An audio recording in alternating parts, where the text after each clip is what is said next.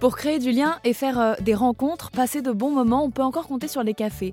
Et celui que je vous présente aujourd'hui, il est un peu particulier. C'est un café alternatif initié par les Petits Frères des Pauvres en 2018 dans le 13e arrondissement de Paris, au Tikawa. Donc le café est à 1 euro, les animations sont gratuites. Alors pour gérer tout ce monde, il faut des bénévoles comme Ferline dont c'est le premier jour aujourd'hui.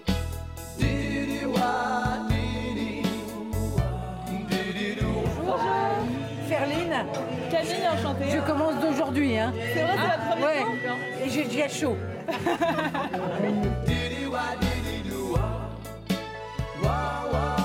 Ferline ne travaille plus depuis euh, à peu près deux ans, alors son temps, elle veut le consacrer aux autres et redonner le sourire.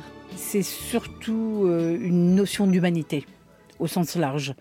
On n'est pas. euh, je veux dire, on est tous dans la même humanité, qui que vous soyez, comment vous soyez, euh, quoi qu'il puisse vous arriver. Il aurait pu m'arriver des choses euh, pas faciles. Non, je pense que c'est pas. C'est c'est se dire que l'humanité n'est pas que morose, n'est pas que difficulté, et qu'ensemble, c'est collectif. Et je trouve qu'aujourd'hui, c'est tellement individuel que moi, je recherche plutôt le collectif et la notion du, au sens large d'humanité. Mais ça Ouais, fait du bien d'entendre des gens comme vous. Hein. Ouais, c'est vrai Oui. ben, J'ai une tâche, euh, pourtant, honnêtement, hein, à Paris, c'est pas simple hein, de faire preuve d'humanité et de collectif. Je parle de cette grande ville parce que j'y suis aussi. Et voilà, ouais, c'est plutôt ça. D'autant parce que je pense que je viens comme d'une grande famille de huit, avec beaucoup de neveux et nièces, et des tas de petits neveux et nièces. Oui, forcément, il y a une notion de collectif. Puis alors, les, les quelques personnes que je rencontre déjà, c'est. Ah, c'est c'est quand même bien. Je suis contente quand même de me dire qu'il existe et qu'il y a toujours des personnes euh, comme ça. Je trouve ça bien. C'est plutôt rassurant. Vous allez chanter? J'aime bien, mais je chante horriblement faux. horriblement faux. Je n'ai jamais trouvé une note juste. Je pense que j'ai pas d'oreille. Et puis j'ai tendance à crier plutôt qu'autre chose. Alors euh, donc on me demande souvent de.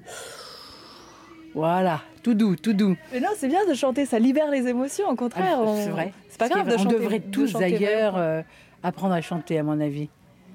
Ouais, c'est comme. euh, Ouais, ouais. Puis en plus, j'ai pas mal d'énergie à, à rendre. hein.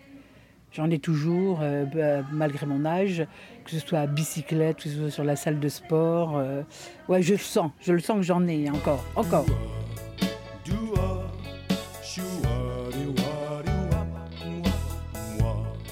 Je m'appelle Françoise et je trouve que ce lieu est très agréable. Il permet à des personnes de toute, euh, dans toute situation de pouvoir venir passer un bon moment, s'amuser, euh, parce que nous sommes de grands enfants et on a vraiment besoin de, de se distraire, euh, de garder le moral. Je fais un reportage sur le café et j'ai besoin de savoir ce que ça vous apporte, ce que vous faites ici. Qu'est-ce que vous nous offrez? Il y a une, un week-end à Saint-Raphaël, non? Je rigole. Bah, ça nous apporte de voir des gens, euh, de discuter, de boire un coup. Il n'y a pas d'alcool, c'est bien. C'est formidable. Et puis il y a, été, il y a- il y a la terrasse. Vous venez souvent? Oui, j'habite à côté.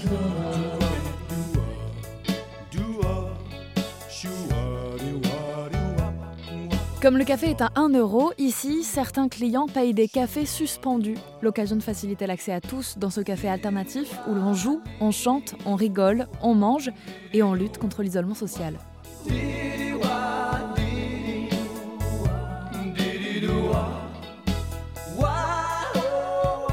Pour en savoir plus sur le Tekawa situé dans le 13e arrondissement, n'hésitez pas à vous rendre sur rzn.fr.